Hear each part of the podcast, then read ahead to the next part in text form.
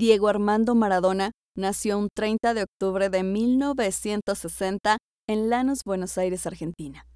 Siendo hijo de Doña Tota, Dalma Salvadora Franco y Don Diego, Diego Maradona. Fue el quinto de ocho hijos del matrimonio, siendo él el primer varón. Se sabe que desde muy pequeño andaba dominando lo que fuera, una bola de papel, calcetines viejos, hasta pequeñas piedras que brincaban de un pie a otro entre sus muslos y rodillas sin dejarlos caer. Pero todo cambió. Cuando un primo suyo le obsequió de cumpleaños un pequeño balón que sus padres ni de broma podrían haber costeado en ese momento. Fue ahí cuando inició la verdadera leyenda. El hambre y la necesidad obligaron a la familia de Diego a migrar en varias ocasiones, pasando por ciudades como Esquina y Villa Fiorito este último siendo una de las zonas más marginadas de Buenos Aires, donde a la hora de cenar, su madre fingía tener un dolor de estómago para no comer nada y permitir así que sus hijos se llevaran algo a la boca antes de acostarse.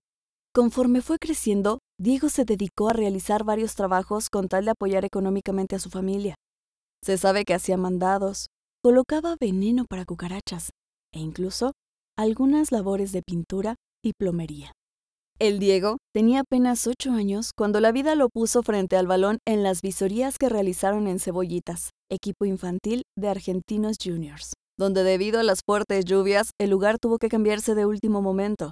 Al enterarse de esto, Maradona hizo tremendo drama, pues su escaso efectivo no le permitiría trasladarse al lugar indicado.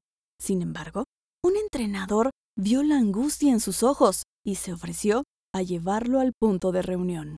Después de tremendo espectáculo entre gambetas, goles, dominadas y pases, los encargados de las pruebas quedaron petrificados, al grado de que llegaron a pensar que aquel niño era un enano, con grandes dotes con el balón, y no creían que su edad era de apenas ocho años.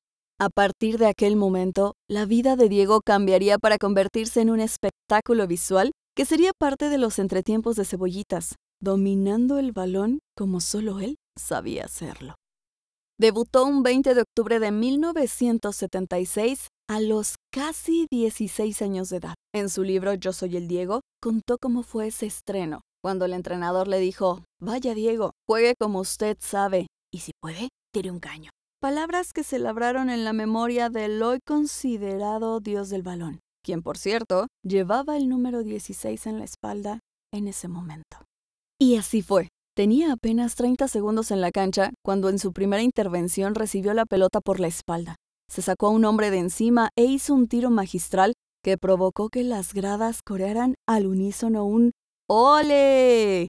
que para él significó la bienvenida al mundo que le daría sus mejores y sus peores glorias sobre el rectángulo verde.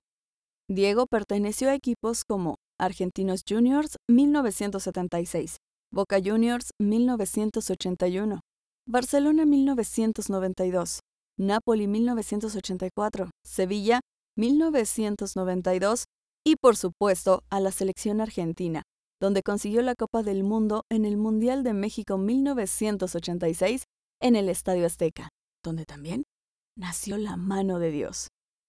Esa jugada polémica donde el Pelusa hizo un gol ilegal de la mano izquierda para anotar a los 51 minutos del encuentro. Al finalizar el mismo, fue el propio Maradona quien respondió a los reporteros que no había sido su mano la que anotó aquel tanto, sino la mano de Dios. Así, los argentinos, liderados por el Diego, llegaron a las semifinales de dicho mundial. Como entrenador, Pasó obviamente por la selección argentina en el año 2008. Para 2011 y 2017 dirigió dos equipos de los Emiratos Árabes Unidos.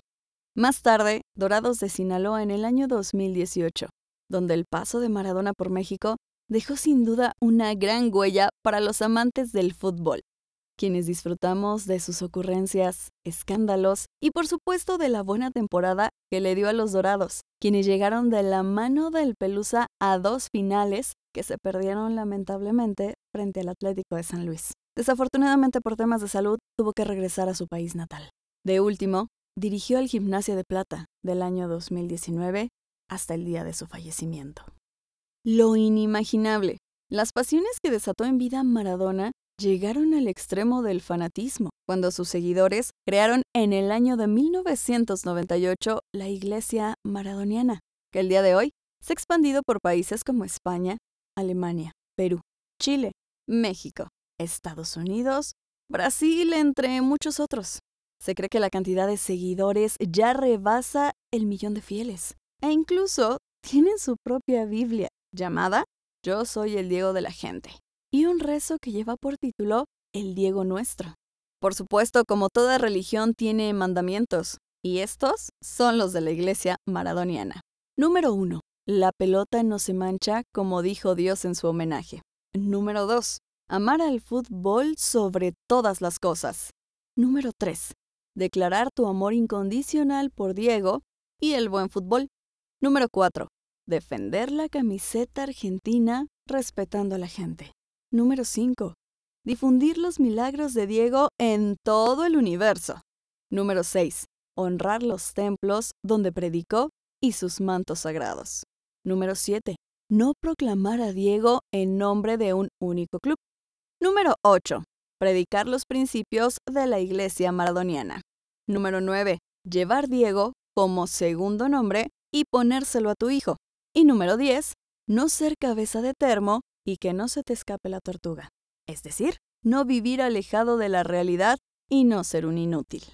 Algo no tan loco, pero que se vio primero con Maradona, fue la creación de una canción que refleja su vida, sus inicios y su consagración como futbolista. Una melodía que todo aficionado al fútbol debe conocer o por lo menos reconocer.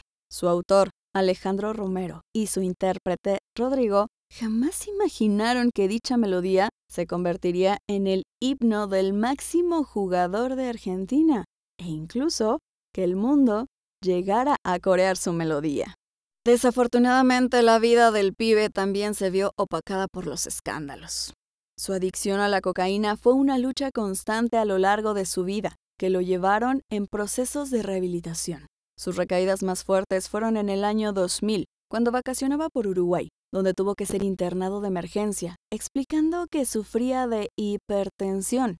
Sin embargo, los estudios realizados en el hospital revelaron la cocaína en su cuerpo, con lo que Maradona tuvo que revelar lo sucedido y fue trasladado a Cuba para internarse en una clínica que lo llevó a vivir varios años en dicho país. Para el año 2004 nuevamente la imagen del astro argentino se vio manchada por los asuntos de drogas, pero esta vez se encontraba en Buenos Aires mientras visitaba a su familia cuando de nueva cuenta tuvo que ser internado de urgencia por un problema cardíaco, producto de su adicción a la cocaína. Esto lo mantuvo en rehabilitación por varios meses más y donde llegó a pesar 120 kilos gracias a las descompensaciones metabólicas que le produjeron las sustancias prohibidas. Por ello, para el año 2005 se sometió a una cirugía bariátrica que le permitió perder 50 kilos en pocos meses.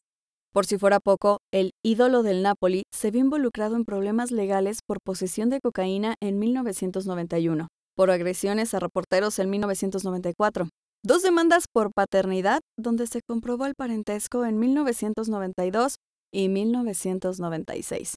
Pero fue el mismo Diego quien años más tarde, en su programa de televisión, Dijo que tenía que cumplir con lo que las leyes le habían impuesto, pero el amor no iban a lograr que lo tuviera por sus dos hijos no reconocidos. En 2014 fue acusado por violencia de género sobre Rocío Oliva, su pareja sentimental, quien lo acusó de haber sido agresivo y meses más tarde se retractó de lo sucedido argumentando que el video que circulaba en las redes solo mostraba que Maradona le quería quitar el celular, jamás que la había golpeado. Una periodista rusa interpuso una demanda contra el argentino porque, según ella, el exfutbolista quiso desnudarla y abusar sexualmente durante una entrevista que realizaban en su habitación. Situación que fue negada por el canal donde la reportera trabajaba y por la gente de Maradona, pues dijeron que fue ella quien comenzó a desnudarse y Diego pidió que la retiraran del lugar. Otra demanda por violencia vio la luz en el año 2006 cuando Maradona le rompió un vaso en la cabeza a una chica que discutía con su hija. Al intentar defenderla, actuó sin pensar. El incidente no pasó a mayores, solo le costó 6 mil dólares. Las últimas demandas que se conocieron en su historial, pero que esta vez interpuso Maradona, fueron en contra de su ex representante y su ex esposa, a quienes el astro argentino acusaba por abuso de confianza y desfalcos económicos. Pero no dejemos que esta oscura parte de su vida nuble nuestra mente y nos quite esas grandes imágenes de quien podría ser considerado el mejor jugador de la historia. Hoy, miércoles 25 de noviembre, Maradona dejó este mundo terrenal para trascender como toda una leyenda, y así se despidieron las redes sociales de él. Ronaldinho, mis sentimientos a la familia y a todos los que aman a este genio. Mi amigo, mi ídolo, mi número 10. Gracias por cada instante. Pelé, qué triste noticia. Perdí a un gran amigo y el mundo perdió una leyenda. Un día espero que podamos jugar al balón juntos en el cielo. Messi. Un día muy triste para todos los argentinos y para el fútbol nos deja, pero no se va, porque el Diego es eterno. Cristiano Ronaldo. Hoy renuncio a un amigo y el mundo pierde a su genio eterno. Entre muchos otros mensajes que han inundado las redes sociales en las últimas horas, podemos destacar los de Rafa Márquez, Cristian Martinoli, José Ramón Fernández, David Feidelson, Luis García, Carlos Hermosillo, Cuauhtémoc Blanco, Guiñac Rafael Nadal, Emanuel El Tito Villa, Héctor Herrera, Jared Borghetti, Miguel España, Julio César Chávez, Iker Casillas, César El Chelito Delgado, Luis Suárez, entre muchos, muchos más.